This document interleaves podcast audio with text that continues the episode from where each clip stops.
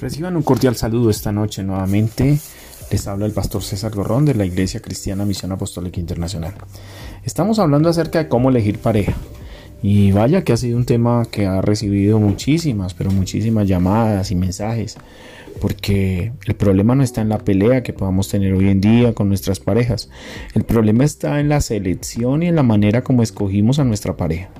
Por eso, si usted es soltero, esta es una buena oportunidad para que nos escuche, para entender que no significa solamente lo externo, como muchas veces lo hacemos cuando somos jóvenes, la figura, la cara, la sonrisa, sino también significa lo interno. Y lo interno es la forma o la manera como esa persona nos ve, actúa con nosotros y trabaja a nuestro alrededor. Yo quiero seguir con este tema y quiero invitarlo a que esta noche tome nota acerca de unos tips de cómo escoger pareja de acuerdo a la bendición y de acuerdo al modelo de Dios. Bienvenidos.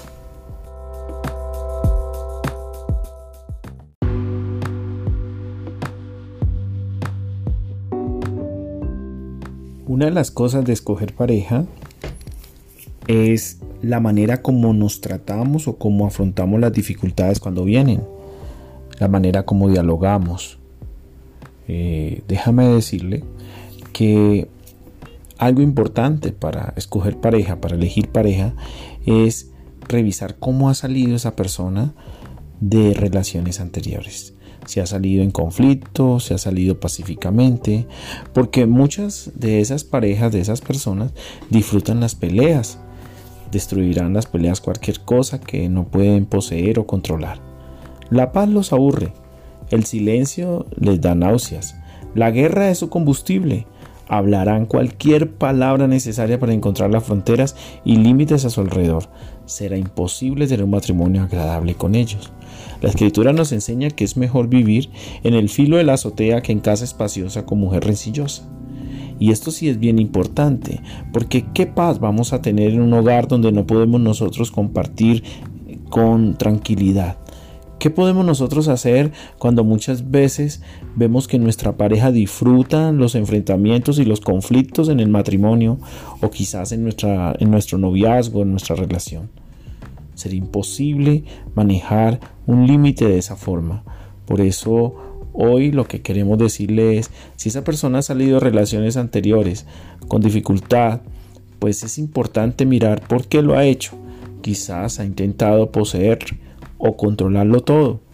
Cuando una persona es controladora, si no tiene la manera de controlar, va a tener la manera de pelear.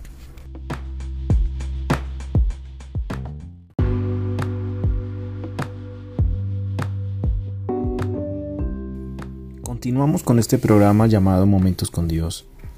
Espero que le sea gran utilidad porque tratamos de dar consejos prácticos acerca de la vida, acerca de principios de vida que Dios está esperando que como seres humanos podamos desarrollar. Qué bueno tenerlos en esta noche, en este programa. Qué bueno poder compartirlos en noche de lunes, en noche de inicio de semana y estamos hablando de cómo elegir pareja. Eh, la elección es algo complejo, la verdad. Necesitamos que Dios nos dé esa revelación y ese discernimiento para escoger la persona indicada. Pero también necesitamos conocer algunos puntos importantes que la palabra nos habla acerca de cómo elegir pareja. Veníamos hablando acerca de relaciones anteriores, cómo salimos o cómo estamos en esas relaciones anteriores. Si disfrutamos las peleas o hemos venido de relaciones tormentosas, quizás esa relación, la que estamos iniciando, va a ser similar a la anterior. Piensa dos veces. Si también, lo segundo que quiero decirle en esta noche, si también nuestra pareja eh, siente que hay una unidad tan fuerte con su familia que terminan despreciándonos por lo que hacemos o por lo que somos. Recuerde que las líneas de sangre son más poderosas de lo que uno se imagina. Normalmente he escuchado personas que dicen yo me caso contigo, me casé con mi esposa, pero hoy puedo decirle con conocimiento de causa que uno no solo se casa con su esposa, se casa también con su familia. Es algo espiritual, es una conexión espiritual. Dios mismo la diseñó. Así que puedes casarte con un rebelde que aún desprecia a sus padres, pero cuando venga la crisis, él regresará a su línea de sangre para buscar seguridad. Si te casas con alguien cuyos padres te miran de una manera despectiva por tu falta de educación, por tu clase social, por tus finanzas, recuerda que ellos serán los terceros siempre hablando al corazón de tu pareja.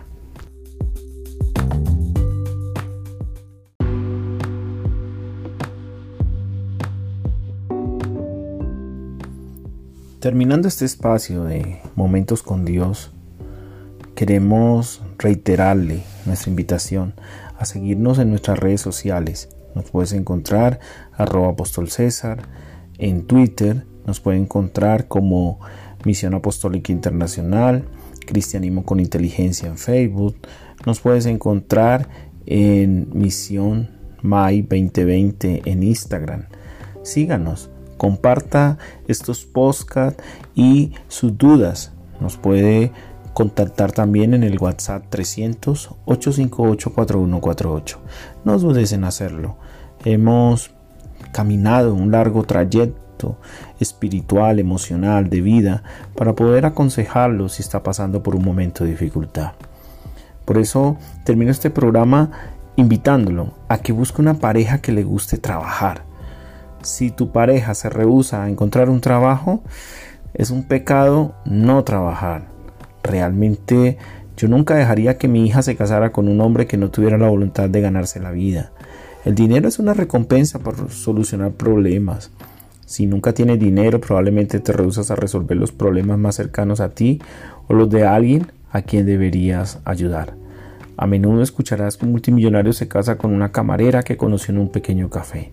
¿Por qué? Porque observó sus hábitos de trabajo. A las 3 de la mañana ya estaba allí trayendo pancakes y huevos a los camioneros, con una sonrisa en su rostro. Fue uno de los secretos de Salomón. Él solo contrataba gente feliz. Es importante casarse con alguien feliz antes que entres en su vida.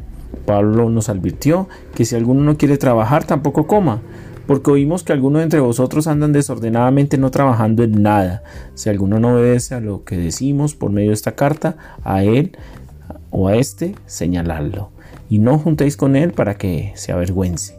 Según de Tesalonicenses 3, 10, 14. Las mujeres productivas atraen a los hombres productivos. Escúchelo bien, las mujeres productivas atraen a los hombres productivos y los hombres productivos atraen a las mujeres productivas. Por eso oramos en esta noche para que Dios nos dé sabiduría y discernimiento cómo elegir nuestra pareja.